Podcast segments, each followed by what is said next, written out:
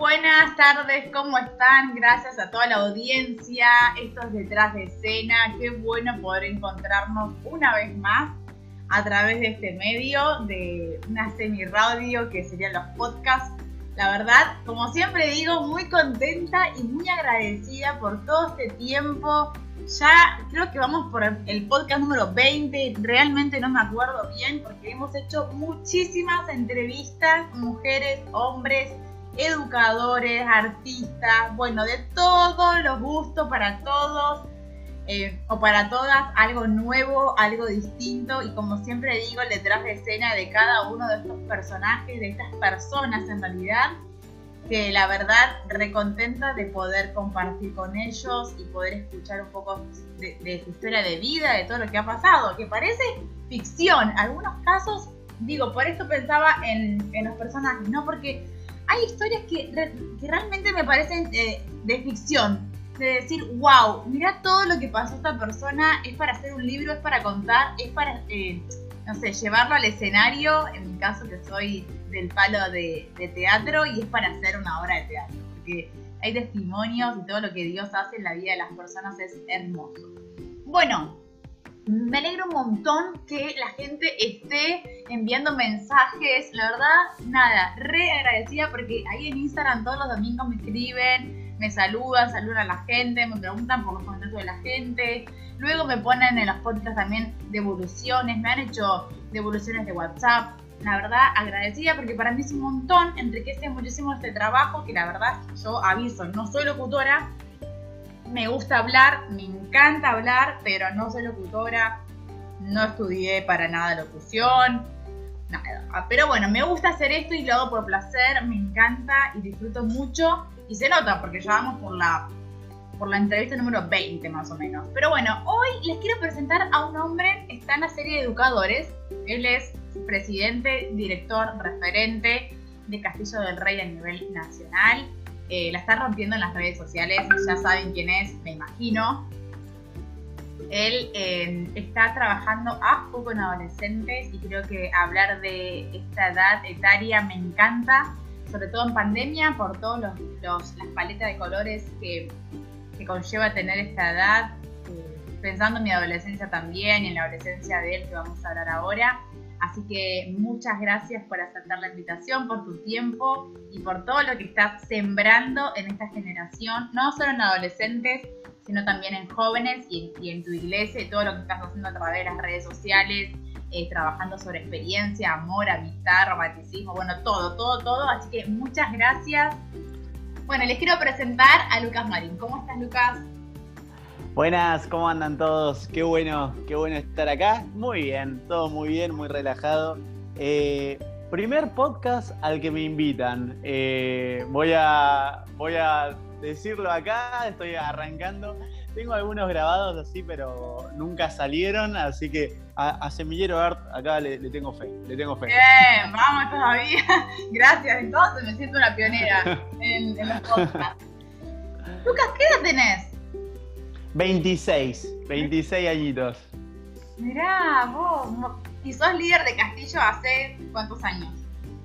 Y arrancamos así a, a full, digamos, hace dos años, eh, coordinando a nivel nacional, digamos. Pero a mí me tocó arrancar a trabajar con los pibes de muy, de muy chico, a los 14 tuve mi primer célula de adolescentes. Fue todo un prueba y error, entonces cuando me preguntan, y sí, llevo 14 años ya laburando con los pibes, bien o mal, 14 años tratando de hacer algo bien. Eh, en diferentes áreas, ¿no? En la IGLE, en la secundaria, después ahora en lo que sería el Ministerio de Castillo del Rey, de todo un poco. Sos de Misiones, ¿verdad? Mendoza, de, Mendoza, la provincia del, del sol y del buen vino Ah, casado con una casado con una cordobesa y bueno, viviendo hace siete años en Buenos Aires, entonces mi tonada puede variar mucho, así que no, hay problema. ¿Y cómo fue que se vinieron o que te viniste en realidad de Mendoza a Buenos Aires? ¿Qué fue lo que, lo que te llevó eh, a venirte para acá?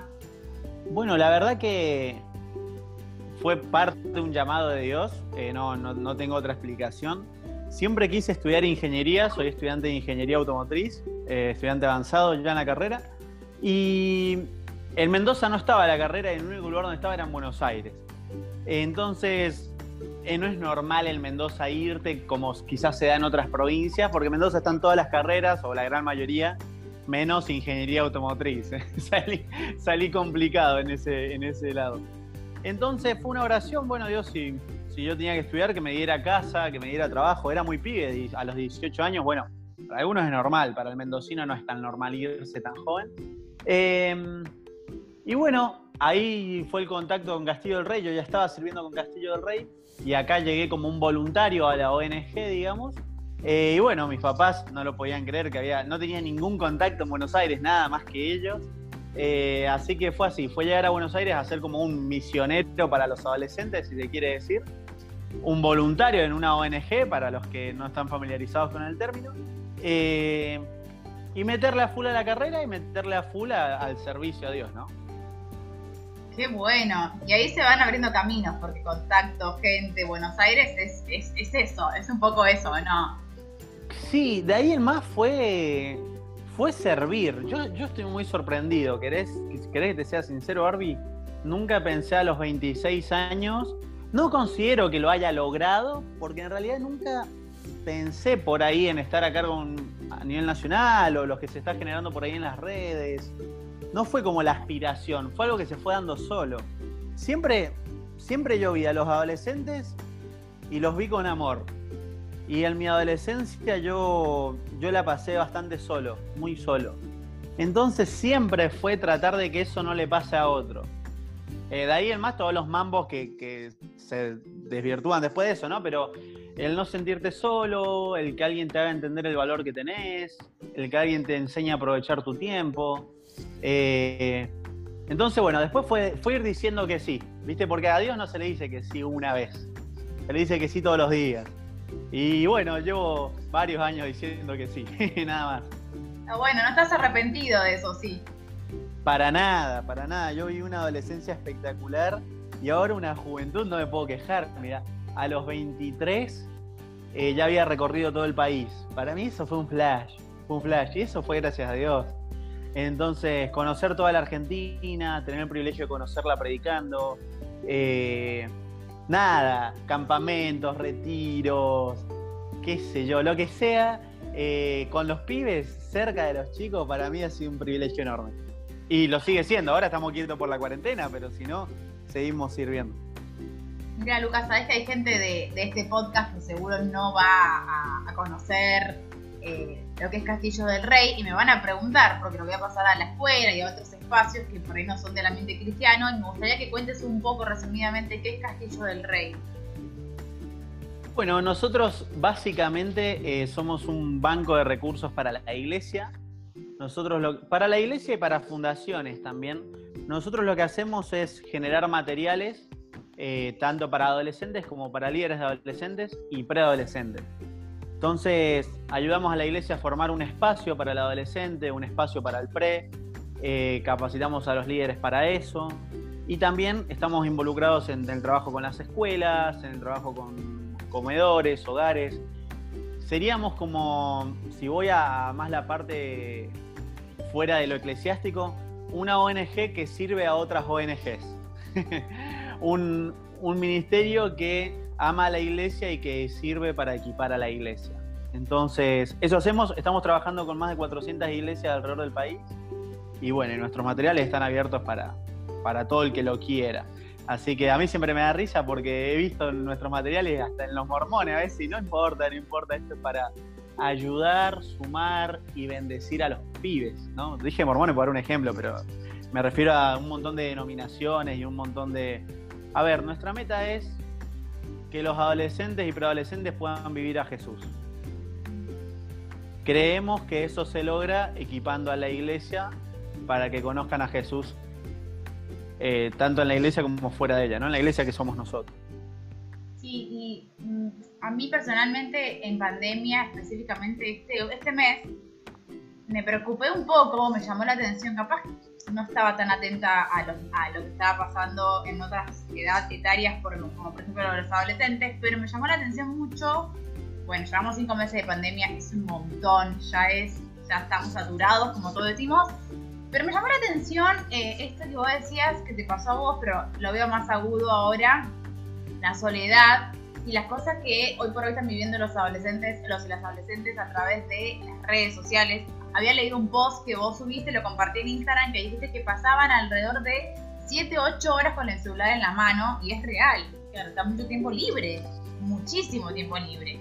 Quería preguntarte cómo vos, rodeado de adolescentes, qué es lo que te llama la atención específicamente en pandemia como para alertar a los, a los y las adolescentes. Bueno, yo creo que todos tenemos que ser conscientes en qué es lo que consumimos. Eh, porque hay veces que vos te sentís solo y consumís una serie que te hace sentir más solo. Vos te sentís triste y consumís música que te hace sentir más triste. Eh, como para hacerlo bien práctico, ¿no? Digo esto, eh, a ver, es normal que los chicos buscan entretenimiento. Vos fijate que hay como una, ironía acá entre que cada vez tenemos menos tiempo, pero cada vez tenemos más opciones para el ocio y para perder el tiempo. Es, como, es irónico, ¿no? Decís, uy, no tengo tiempo para nada, pero, pero tengo un montón de cosas que me hacen perder el tiempo. Eh, cuidar lo que consumimos, me llama mucho la atención cómo los pibes se refugian en referentes virtuales, digitales, pero que no dejan de ser reales. Eh, los otros días el Coscu transmitió el Cosco es uno de los streamers más importantes del país hoy por hoy, y transmitió 12 horas seguidas. Eh, y tuvo una media de 800.000 pibes viéndolo 12 horas seguidas. Y a mí esto me sorprendió porque dije, a ver, ninguno de nosotros, el ejemplo más real a eso que teníamos era Gran Hermano. ¿Te acordás, Gran Hermano? Sí. Y ninguno de nosotros pasaba 12 horas viendo la casa de Gran Hermano que es ese mismo concepto de ver algo en vivo, sin edición, sin retoque, es lo que realmente está pasando, ¿no? Eh, ahora, ¿qué me muestra eso y por qué los chicos están migrando cada vez más de YouTube a, a Twitch o a plataformas de streaming?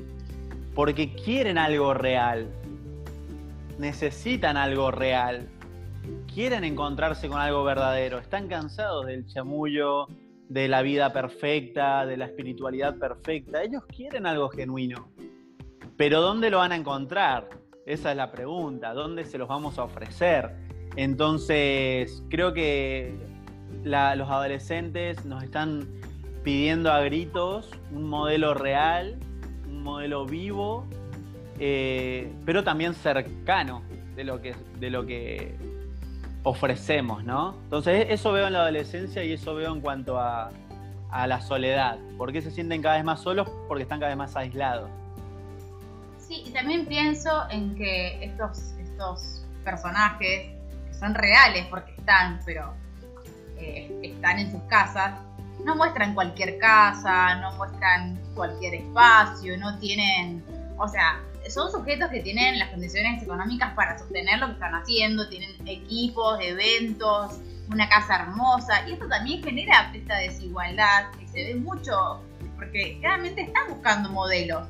El problema es qué modelo, porque no todos podemos acceder a un red celular, y, acá entramos en la era de consumo que está flor de piel, que todo el tiempo queremos y quieren los adolescentes, y queremos nosotros también tener esa casa, ese living, esa cocina, ese celular, y genera todo una eh, hasta desigualdad, porque hay mucha gente que no quiere mostrar su interior de casa. A mí me pasa con los estudiantes que yo tengo por Zoom, no quieren mostrar la casa. Y a mí esto me genera, me da un poco de ruido, me hace ruido el decir, bueno, a ver, el que tiene una casa linda muestra el fondo de su casa, y el que tiene un ladrillo, porque lamentablemente no puede tener más, y bueno, ya está, listo, después se verá qué otras cosas podemos mostrar no quiere mostrar y se siente hasta discriminado o auto, o se aparta claramente de su entorno. Yo creo que estos streaming también están mostrando un modelo muy claro y, un estereotipo muy claro que lamentablemente genera igualmente, porque la mayoría de los pibes no tienen esa casa. Entonces, están buscando un interior de, eh, de, la casa para ver si realmente es real lo que dice y lo que hace. Creo que tiene que ver con esto, con que me parece a mí, no sé, vos me dirás que estás más ahí más cerquita de los adolescentes, que lo que necesitan es ver el, interior de la casa para ver si lo que hace afuera es lo que dice y piensa adentro. No sé si me estoy explicando. Sí, sí, sí, tal cual. Mirá, vos vas, vas a encontrar de todo. Esto es como, Eh, es como todo, es como un canal de televisión que prendía la tele y ibas haciendo zapping. Eh, vos lo vas a ver en, los streamers, vas a ver de todos los casos. Claro que no hay ningún streamer eh, pobre, porque, o por lo menos no famoso, porque para hacerlo, vos misma lo dijiste, necesitas por lo menos 3 mil dólares en equipos. Y lo digo en dólares por, por, una cuestión de hacer más sencillo el número. Eh, lo, que, lo que te quiero hacer ver por ahí, que lo que los pibes creen y ven es que se puede. O sea, yo veo a una Shakira y digo, es imposible que yo llegue a pegarla como Shakira en cuanto a la música hablando. Pero vos ves a un Duki y de alguna manera los pibes creen que se puede llegar a ser como Duki. ¿Por qué? Porque Duki salió de la plaza. ¿Por qué puedo llegar a ser como el Coscu? Porque si vos ves los primeros videos del Coscu de hace ocho años atrás, él sí mostraba su casa con una sábana colgando atrás o con un mueble un tanto aparatesco y lo mostraba igual. Hoy por hoy no es un... vive en una mansión y vive en el barrio más caro de Argentina, pero de alguna manera, ¿por qué para los adolescentes pasa a ser un referente tan cercano? Porque sienten que pueden llegar a eso. Claro que si somos crudamente sinceros, no todos van a llegar a eso, pero esa es la diferencia que te quiero mostrar entre un Messi, que es un referente para los millennials, ¿sí? Y un Trueno, que fue el, último campeón de la Red Bull, ¿no? O una Nicky Nicole. ¿Por qué vas a ser un referente más cercano para ellos? Porque se grabaron su primer tema en el garage de su casa y la pegaron. Entonces, ahí es donde cambia. Messi no mostró cuando él se estaba yendo a probar al Barça por primera vez con 14 años. ¿Sí? Entonces, el mostrar estos procesos, el mostrar este, este, este, fue mi recorrido, y si vos prestabas atención a todas las canciones a todos los streaming, streamings, perdón, son algo como, ustedes no creían que yo iba a poder y pude ustedes no creían que yo lo iba a lograr y lo logré. Entonces los adolescentes quieren eso. Es difícil, es como vos dijiste, no todos, pero lo quieren. Y creo que si lo llevo un poco al ámbito espiritual, como referentes, como líderes o quien sea que trabaje con adolescentes, tenemos que lograr mostrar un modelo cercano. Tenemos que lograr mostrar un modelo que diga, che, se puede vivir en, se puede ser como Jesús, yo intento, imítenme. Suena loco, pero necesitamos generar eso. Sí, y sobre todo eh, los discursos de, los discursos que tenemos como líderes, digamos, de, hacer lo que, lo que decimos. Porque, digamos, si vos haces una cosa, hoy no está la plataforma, el escenario, la escalera, pero tenés tu casa, estás mostrando en tu casa y pueden pasar sucesos en tu casa que tal vez mucha, que, sea contradictorio a lo que vos estás diciendo. Digo, y esto es lo que muchas veces eh, tenemos que. Yo prefiero ser la más sincera del mundo y que esos pibes después te crean realmente que, bueno, si sos desordenada, sos desordenada, pero estoy en proceso de ordenarme en mi vida. Que eso yo me levanto a las 2 de la tarde algunos días y sí, me levanto. No siempre prendo el despertador y me levanto repila a las 7 de la mañana con la adoración. Mentira, eso es una mentira de la China. Creo que tiene que ver con esto también, con decirle mirá, hoy no comí nada porque no tuve ganas de comer en todo el día. Y bueno, y no tiene nada malo, es un día. El problema es cuando ya se vas ocho días sin comer, o ocho días sin bañarte, o ocho días sin salir de tu casa porque no, sé, no querés que nadie te vea la cara de, de, malhumorado que tenés, por decirlo. Pero creo que Totalmente. Eso también, hay que poder transmitirlo porque es complicado en los ambientes eclesiásticos mostrar la, de, la, la falencia, el error. Eh, no solemos comunicar esto, pero afuera digo afuera de nuestros espacios, lo están haciendo todo el tiempo. Todo el tiempo están mostrando el detrás de escena justamente de cada familia y el detrás de escena de cada día. Creo que acá... Y es necesario. Sí, porque Tal cual. el misticismo ya no se lo cree nadie. Bueno, yo ya no me lo creo, hoy tengo 30, no me lo creo. O sea, esta, esta vida espiritualoide yo personalmente no me la creo y cuando veo a alguien muy espiritual, en el sentido que todo lo espiritualiza, me hace ruido, porque dice vos, algo tiene que tener, no puede ser que no tenga nada. Bueno, pasa que hubo toda una generación que construyó en base a esa espiritualidad, eh, en base a ese misticismo, como vos muy bien dijiste. Eh, algo que estoy acostumbrando a hacer en los últimos Zooms y demás cuando me invitan a compartir. Antes de arrancar el mensaje estoy tratando de decir, ¿Alguien tiene alguna pregunta? ¿Alguien tiene algo que hablar? Y ayer estuve en una de, las iglesias que me invitaron y me encantó porque un chico, Tommy, agarra y me dice, yo sí tengo una pregunta, y abrió su micrófono, todo bien, y me dice, yo sí tengo una pregunta. ¿Vos a veces tenés ganas de abandonar? y me encantó la pregunta porque fue lo más sencilla del mundo, ¿viste? Pero le dije, sí, mira Tommy, o sea, una vez por mes, yo por lo menos, te soy sincero, yo una vez por mes al menos quiero dejar. Eh, y, me dijo, ¿y qué haces cuando eso te pasa? Bueno, eh, intento profundizar más en Dios porque entiendo que, lo necesito, pero porque lo necesito, no porque me nazca hacerlo. A veces me cuesta orar. Y, vos sabés que automáticamente tenía la, atención de los 70 que estaban en Zoom. Eh, y, dije una verdad, ¿eh? no, no, fue una estrategia de captar su atención, no, no, no. Dije la verdad, eh, pero me sorprendió. Mirá qué pregunta sencilla, pero el chabón después me mandó un mensaje y me dijo gracias porque, porque pensé que era el único. Y es algo muy sencillo, no te estoy hablando de adicciones, no te estoy hablando de. No, no, es tener ganas de abandonar. Entonces, llevemos eso a todos los planos, llevemos eso a todos los ámbitos, a todas las áreas de nuestra vida. Sí, sí, tal cual. Yo hace poquito tuve en casa a una, adolescente crecida por una cuestión familiar que tenía ahí, había peleado con la mamá. Y yo le dije, venía a casa, ¿de qué te vas a quedar? ¿A dónde vas a ir? Entonces, nada, hablando con ella me internalicé un poco porque tampoco, o sea, yo estoy con los adolescentes una vez por semana, dos horas. Y estuve dos días compartiendo la vida con un adolescente. Yo hace 15 años que no soy adolescente, más o menos, en algunos aspectos, porque todavía tengo un rasgo adolescente en algunas cosas. Y sí, es verdad. Yo creo que emocionalmente todavía estoy con. Me quedó una pata adolescente ahí. Pero estuvo buenísimo porque hablamos de todo y ella me preguntaba de todo. Claro, me veía en, el Zoom eh, una vez por semana y ella me vio acá. Ah, yo no pensé que eras así, yo no pensé que eras así. Y yo digo, bueno, pero a ver, somos humanos, vamos al baño, no tenemos ganas de hacer muchas veces de, hacer Zoom, nos cuesta un montonazo leer la vida, o sea, estas cosas creo que nos acercan. Lo más humano nos acerca más a, los y las pibas. Creo que esto está buenísimo reforzar. No para hacer de la iglesia, eh, no sé, un descontrol, porque tampoco la idea, porque me parece que lo que hay que mostrar es que tenemos momentos, no es que nuestra vida es de abandono continuo, no es que abandonamos todo, pero que tenemos momentos donde querés tirar la toalla y sí, re, y que eso nos acerque es un gol, ¿o no? Tal cual. Tenemos momentos eh, y aprendimos o vamos aprendiendo a superarlos. Que yo creo que eso es lo que eh, tenemos un, gran problema entre esto de Dios te ama tal como sos. Sí, es verdad. y a todos los que están escuchando, Dios te ama tal como sos.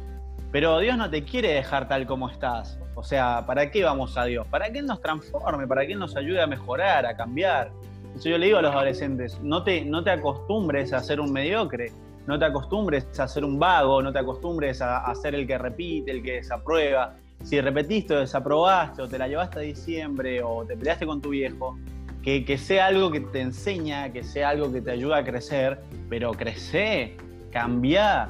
No es como, ah, yo soy así y el mundo me tiene que entender. El mundo no te va a entender negro, ¿eh? vas a quedar hecho ahí eh, un desastre de por vida y Dios no quiere eso. Dios no quiere eso. Dios quiere que salgas a flote. Dios quiere que salgas adelante y la iglesia también. Entonces, esos momentos que vos muy bien decís, Barbie, eh, es lo que intentamos ayudar a superar a todos. Pero a veces está ese discurso de acéptenme. A ver, te amamos, te amamos, pero te amamos tanto que no te queremos dejar así a la deriva, solo en tus crisis. Claro, porque hay gente que piensa, perdón, pensando en, los humanos, no solamente en los adolescentes, porque tampoco vamos a poner una carga que muchas veces nosotros también lo tenemos. Digo, confesamos, bueno, confesamos una debilidad a un líder, ¿no? O algo que estamos ahí medio tambaleados.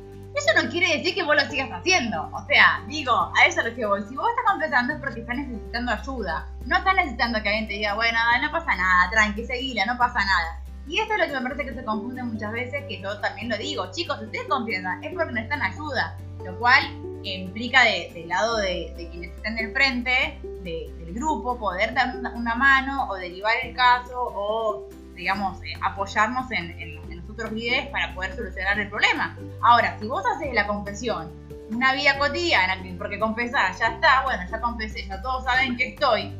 Esto es lo que me parece que son estas, estas cositas que van rozando. Eh, que vos confieses quiere decir que necesitas ayuda para cambiar, no para seguir avalando. Yo no te voy a avalar lo que estás haciendo. Estás esperando que yo te diga, dale, andá, no pasa nada. No te lo voy a decir.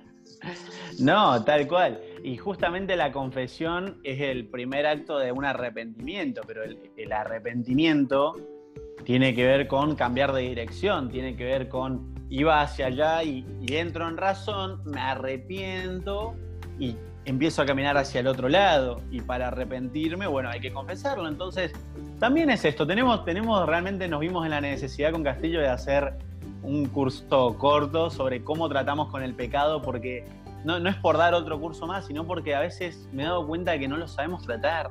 Y yo digo, si uno de tus pibes cae o uno de los adolescentes se equivoca, es, como simplemente una terapia intensiva espiritual, digamos.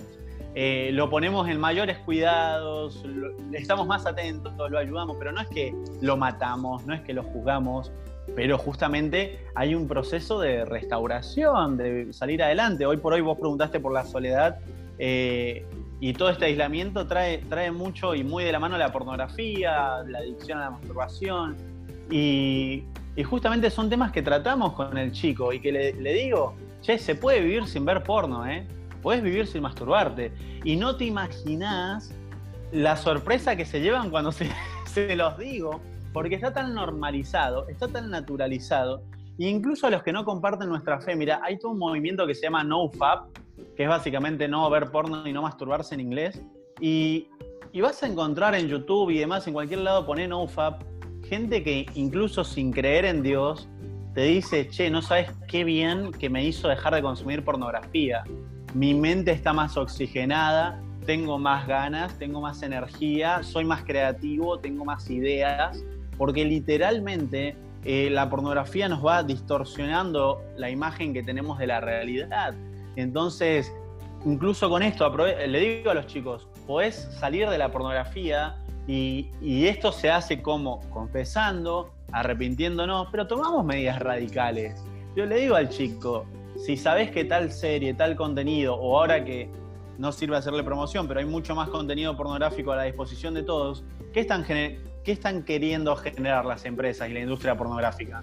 Una adicción más fuerte para que cuando pase todo esto y vos tengas que salir a la calle, sigas siendo el mismo adicto que sos hoy dentro de tu casa. Entonces no te dejes engañar, no, no te están haciendo un favor, te están atando.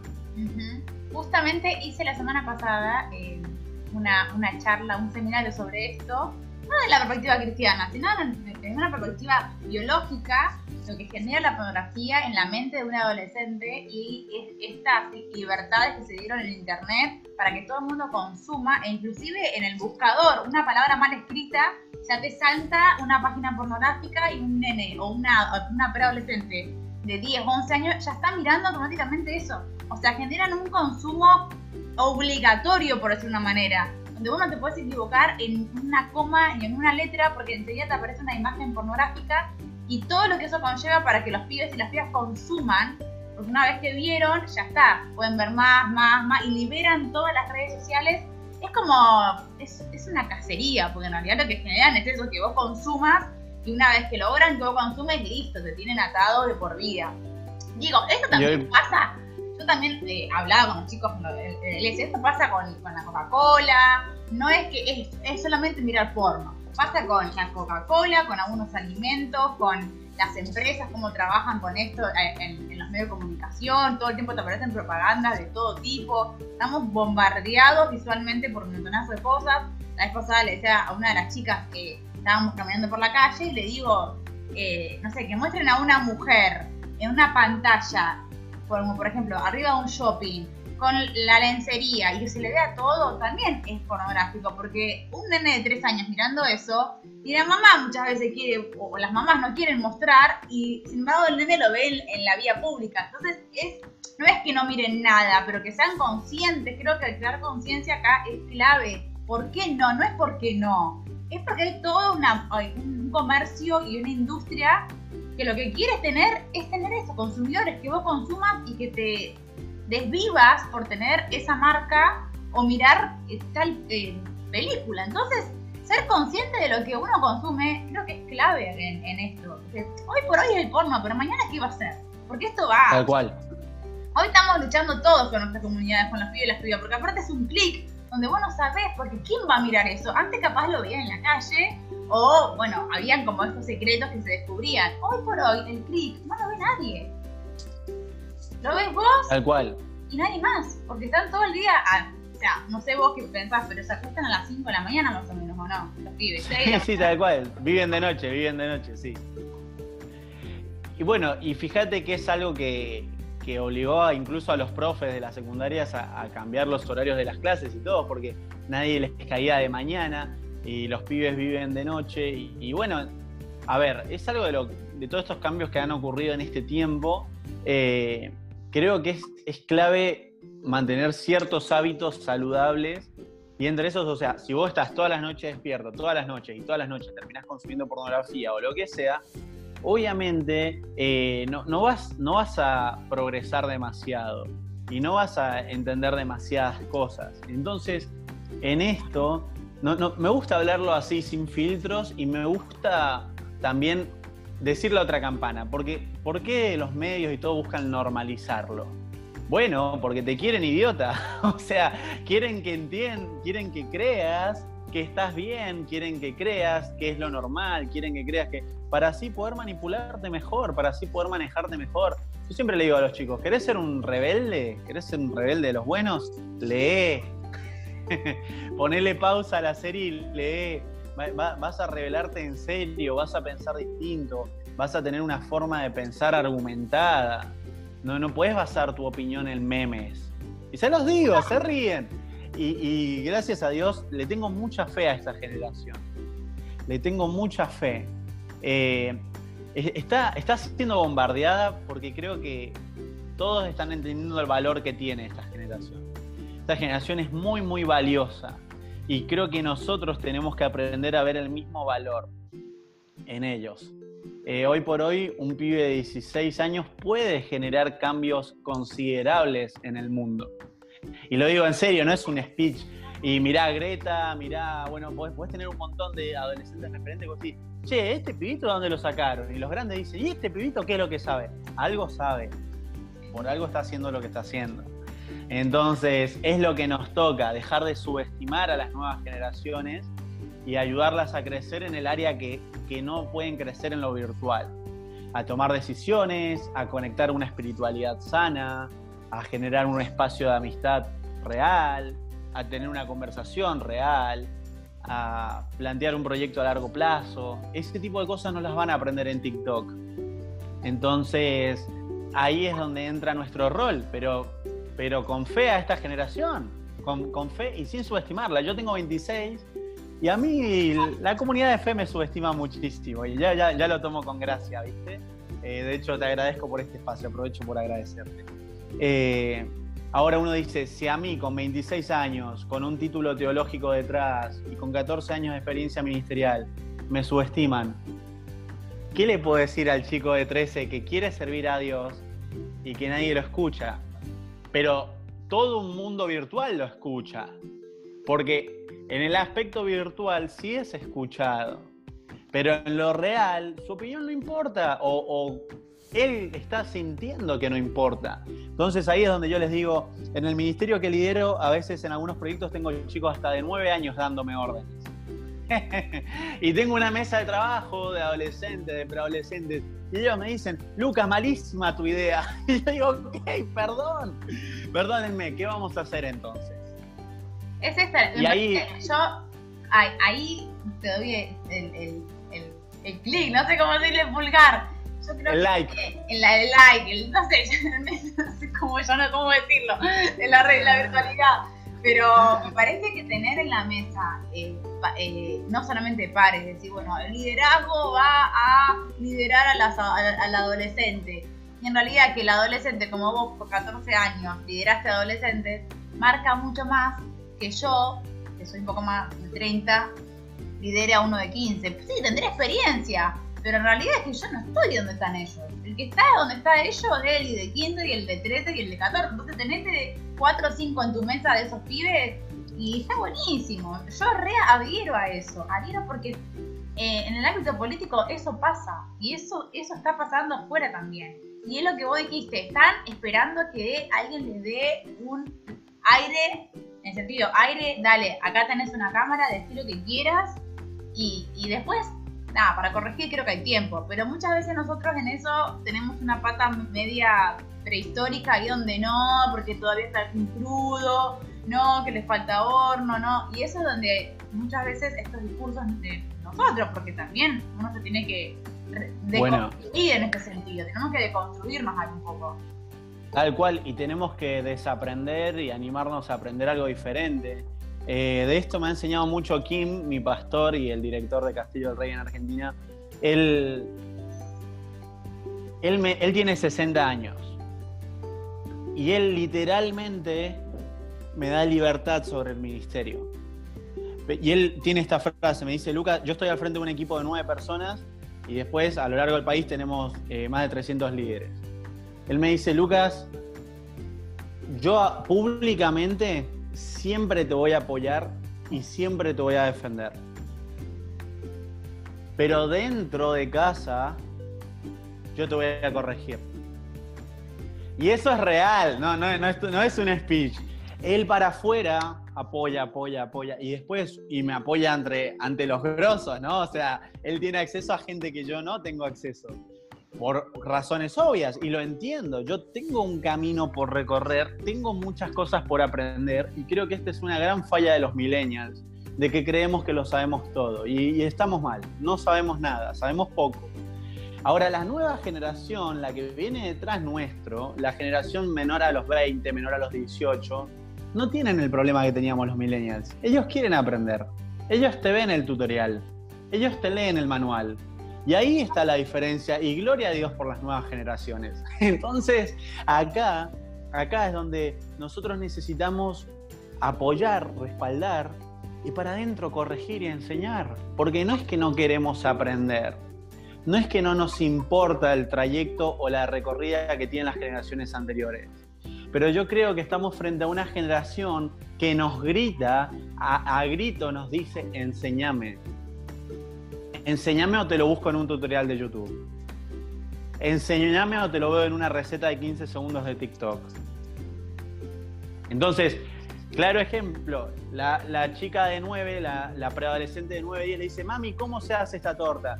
Después, cuando, cuando aprendas a manejar el fuego, yo te enseño.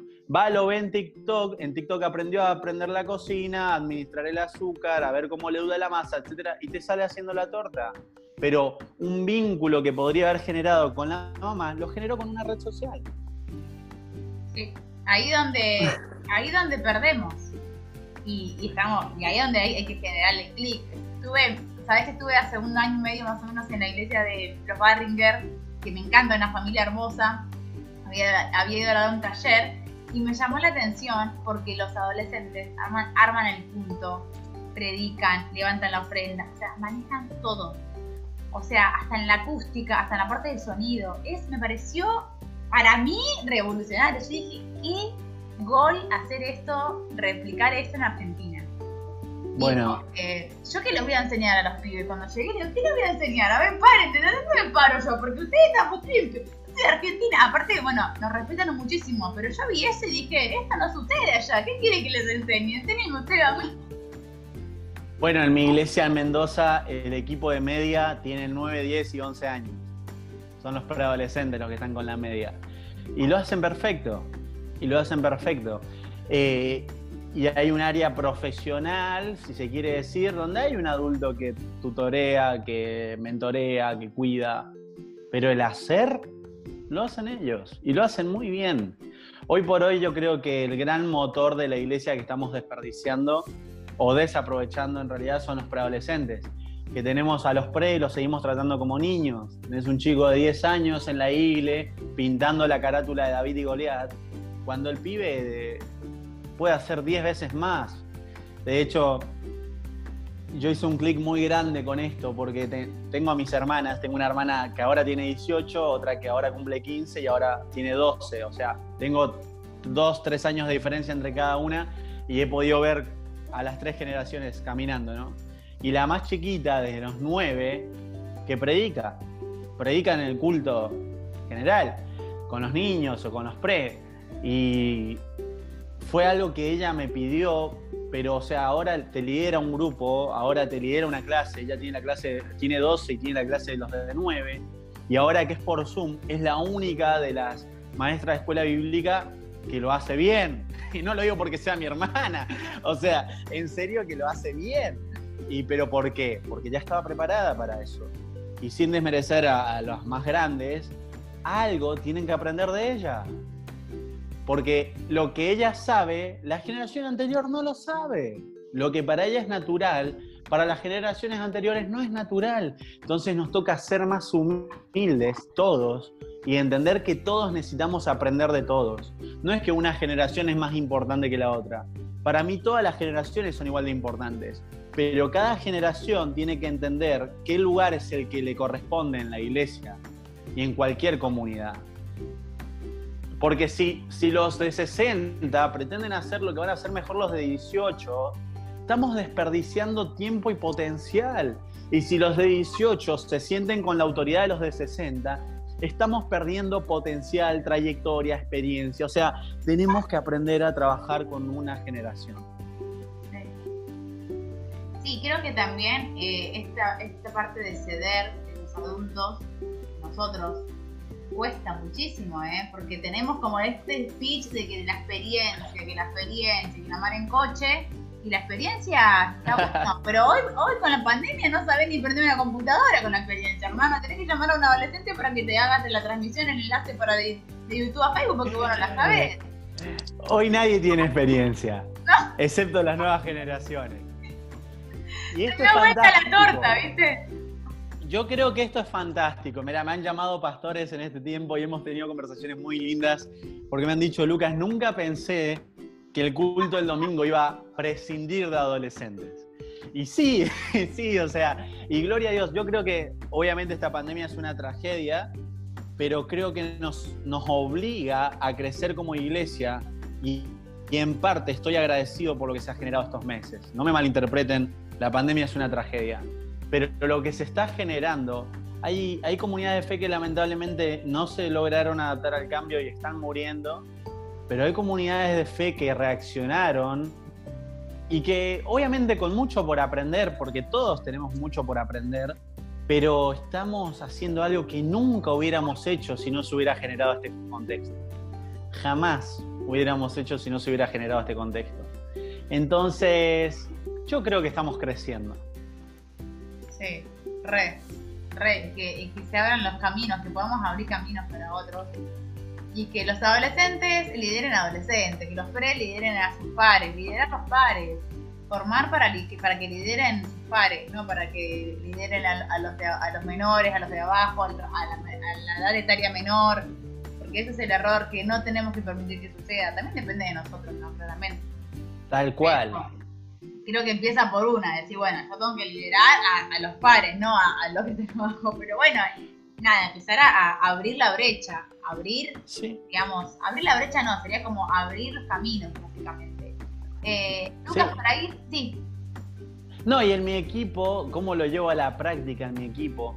En esa mesa de trabajo, eh, yo les digo, ustedes pueden darme órdenes, o sea, ustedes pueden corregirme, ustedes pueden eh, decir que mi idea es mala, o sea, tienen toda la libertad de decirlo.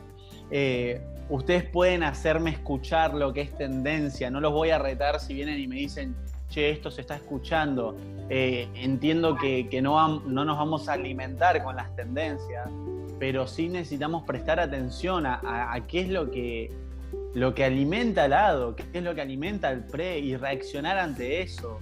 Eh, entonces, cambia, cambia la forma en la que tenemos que proyectar el liderazgo cambia la forma en la que tenemos que reproducir el liderazgo. Porque podemos enseñar lo que sabemos y vamos a enseñar muy bien lo que sabemos, pero vamos a reproducir lo que somos.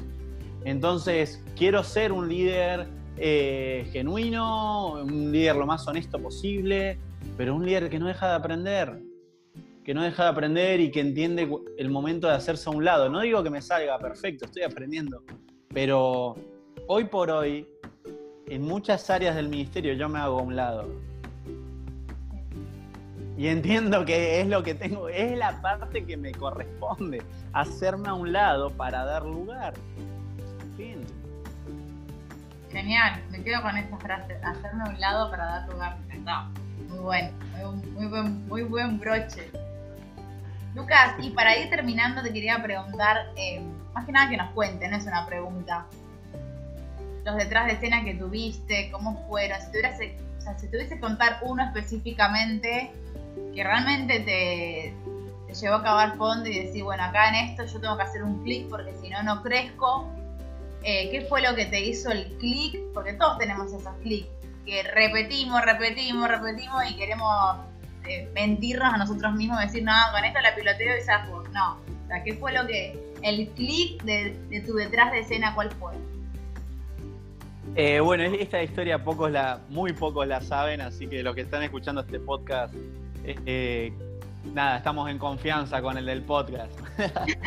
eh, mirá, cuando yo tenía 12, mis viejos ahí toman una iglesia, les dan una iglesia, digamos. Entonces, para mí fue una edad muy crítica porque fue el paso de la primaria a la secundaria, de una iglesia cerca de mil personas, pasamos a una iglesia de seis personas, eh, cambio de amigos, cambio de círculos. Entonces, de los 12 a los 14 fue mi tiempo de, muy chico, pero de procesos muy fuertes, muy profundos. Eh, y yo tenía líderes eh, y mi líder cayó feo, o sea, digo cayó en pecado, pues es la frase, pero eh, nos careteó el pecado en realidad porque nunca lo, confesó.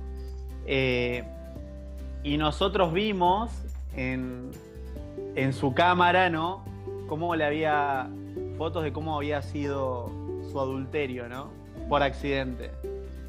Esa situación a mí me pegó muy fuerte, no doy detalles porque no, no viene al caso, pero me pegó muy fuerte con 13 años. Entonces, el hecho de que mis líderes hubieran sido hipócritas eh, y de que no solo eso, sino de que no, no, no les importara fallarnos, no les importara desligarse de nosotros. Éramos cinco, ¿eh? éramos cinco adolescentes. Eh, y yo me acuerdo que estábamos los cinco llorando porque nos habíamos enterado de esto. Y estábamos en una ronda de amigos, imaginá 13 adolescentes sentados en la vereda llorando. Eh, y ellos me dijeron, ellos cuatro me dijeron, Lucas, queremos que vos seas nuestro líder. Y yo, fue una propuesta que jamás esperaba, éramos amigos, pero ese día a los cinco decidimos que íbamos a servir a Dios sin importar lo que hubiéramos vivido y que íbamos a servir a Dios sin importar si teníamos o no un líder. Era loco eso, porque éramos muy chicos. Yo hoy lo pienso, digo, en lugar de irnos, en lugar de rebelarnos, dijimos, vamos a levantar el ministerio. El ministerio que nos han dejado destrozado, ¿no? Eh, y yo, yo les dije, la, única consigna es, para, decirles que sí a esto, es que ustedes lideren conmigo, es que, es que seamos amigos llevando adelante esto. Y me acuerdo que estábamos entre lágrimas y, y decepción, nos dimos un abrazo, oramos los cinco y dijimos, bueno Dios, ¿qué querés hacer con nosotros? Eh, hoy por hoy estamos todos sirviendo a Dios, han pasado muchos años de esa charla, 14 años, estamos todos sirviendo a Dios y todos nos propusimos no ser el líder que nos lastimó. Pero nunca tuve esa excusa a mí la iglesia me, ha... No, no, la palabra no es lastimado, a mí la, la, iglesia me decepcionó mucho, pero no dejo de abrazar la iglesia porque entiendo que es el cuerpo y que yo soy parte de la iglesia. Por eso amo tanto a la iglesia y jamás, esto lo estoy diciendo acá porque vos me lo preguntaste, pero yo jamás voy a contar esta anécdota como algo para menospreciar, desprestigiar la iglesia. Al contrario, lo cuento como una situación que me reveló cuánta falta hace construir la iglesia que queremos y ser la iglesia que queremos ver. Entonces yo me acuerdo que charlé con mi papá, que era pastor, y le dije, papi, los chicos me dijeron que soy su líder. Y papá me dijo, bueno hijo, si, si vos querés, él estaba muy dolido como todo pastor que, que alguien que ama se equivoca y no lo quiere reconocer. Y de ahí el más empezamos a construir. Me equivoqué mucho, tuve momentos difíciles, dos veces se me fueron todos los pies de la iglesia por errores míos, me sigo equivocando, pero yo esa vez aprendí que si realmente amo a Dios, tengo que abrazar la iglesia. Y esa noche aprendí que voy a ser un líder, no perfecto, pero sí genuino y con temor de Dios. Yo tengo temor de Dios. Y cada vez que me toca escribir en Instagram o hacer lo que sea, eh, hay muchos que no están de acuerdo o lo que sea, pero yo entiendo que lo hago con temor de Dios. Esa fue mi detrás de escena, uno de los tantos, uno de los tantos, pero ese fue el primero que me hizo reaccionar. Hace poquito había escuchado una, una predica y decían, hay crisis que te bendicen. Entonces, esta crisis externa, porque uno está ajena a uno, pero realmente a vos te bendijo porque te puedo levantar eh, en ese tiempo específico y para ese tiempo. Hay momentos donde Dios te levanta y, y, ocurren cosas inesperadas que duelen, pero bueno, si Dios lo quiere hacer así, ¿quién es uno para, para, para criticar? Y si no querés vos, ir a otro, o sea, esto también es... Tal cual. En el liderazgo es esto, son oportunidades que, que si vos las ves con unos ojos, con los ojos correctos, eh, tenés dos opciones o, no, y se levanta otro, o sí, y te, pones al hombro el desafío. Creo que tiene que ver con el carácter de cada ser humano y con las ganas que tenga de, servir y de ponerse al hombro el servicio. Pero me encantó esto que dijiste que, que se te fueron dos veces, broche de oro que lo agendo para, para mi vida también, porque a veces uno cree que todo lo que uno anota se va a cumplir, este año vamos a multiplicarnos, vamos a hacer no sé cuánto, y de repente te quedaste sola y no tenés nadie al lado que te dé una mano ¿Y qué haces? ¿Abandonás, tirás la toalla o no? Decís, bueno, me pongo de vuelta al desafío y arranco por otro lado, cambio algunas, ajusto algunas cosas y, le, y sigo. O sea, ¿qué vas a hacer? Creo que tiene que ver con la, con, la, con la constancia, con el llamado, con el corazón, con las ganas, con el amor, con la pasión que vos le pongas a lo que haces. Y nada, me, encantó que puedas contar esto, de verdad, gracias, porque creo que, es que esas son las cosas que nos acercan a, a los líderes, los fracasos nunca, nunca podemos medir el éxito espiritual como medimos el éxito terrenal. Eh, y algo que yo aprendí, Barbie, es que Dios forma en lo privado lo que Él quiere hacer público. O sea, Dios en, mí, en, en esos procesos, formó la humildad, formó el carácter, formó el perdón. Eh, yo tuve que aprender a perdonar no solo esa circunstancia, o sea, literalmente yo pasé muchos años de mi vida sin amigos, porque una autoridad eclesiástica les había prohibido ser mis amigos. Entonces, hoy por hoy, eh, ese tipo de circunstancias a mí me dicen, ok, voy a perdonar, voy a ser diferente. Y a mí me asombra, Barbie, me asombra. Yo sé que esto no estoy en el éxito ministerial, pero me asombra cómo Dios nos está promoviendo y nos está mostrando de alguna manera, haciendo lo que hicimos siempre. Yo hoy no hago nada que no venga haciendo desde hace 12 años en mi vida. Soy exactamente el mismo y hago exactamente lo mismo. Servir a papá, amar a Dios, amar a los pibes. Nada más. ¿Por qué hoy Dios de alguna manera te pone acá, te pone allá y qué sé yo? Y yo estoy muy agradecido y me siento honrado no sé por qué. No sé por qué. Porque lo que hago es lo mismo. Entonces acá viene el mantenerse fiel a Dios, mantenerse leal a Dios, mantener el foco en lo correcto. No, se desenfoquen a los que están escuchando en más seguidores, en más likes, en más eh, streamings. No, no, no te desenfoques de lo que Dios te ha mandado a hacer. Y esas cosas van a pasar, pero porque Dios promueve lo que es de Él.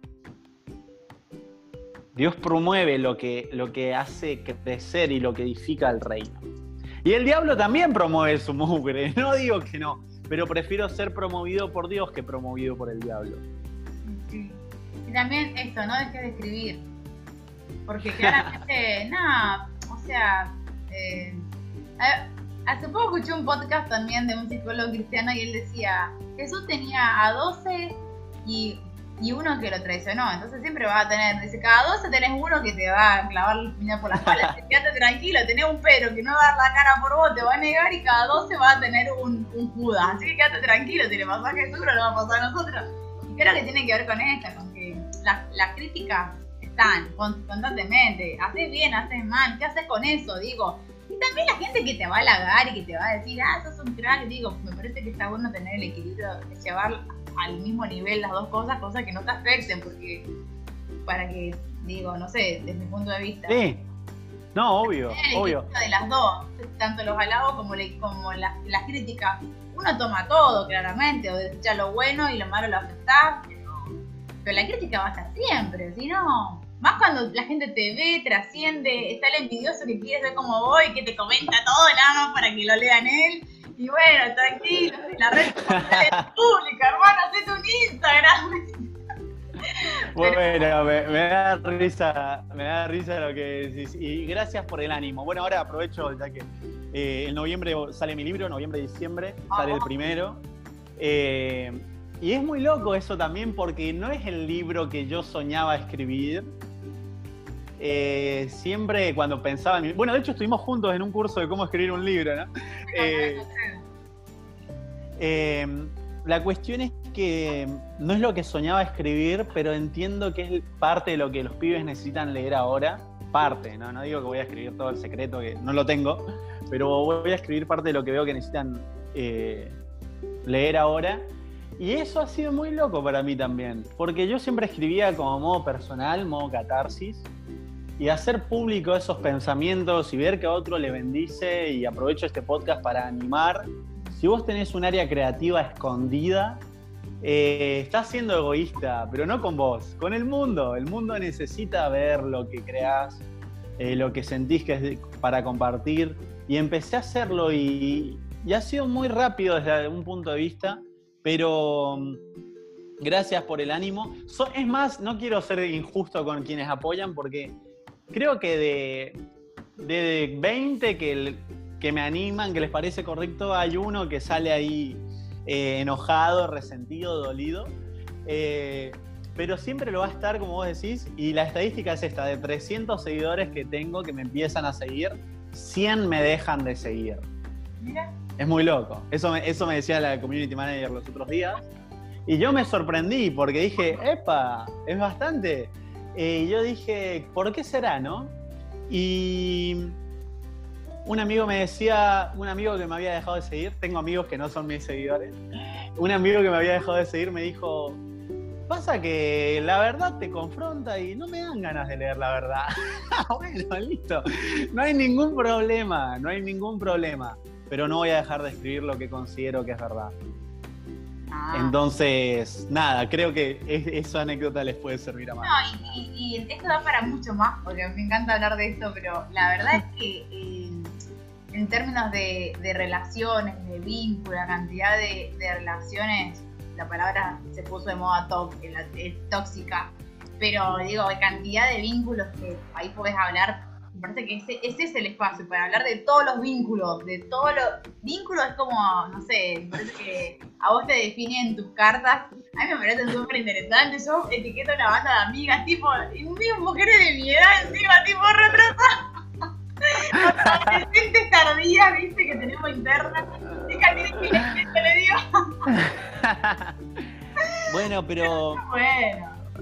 Vos sabés que a mí me ha sorprendido, eh, los otros días me escribió un, un hombre alrededor de unos 50 años, y había leído ese post, dice carta para quien decidió irse, y él había sufrido un divorcio hace unos meses.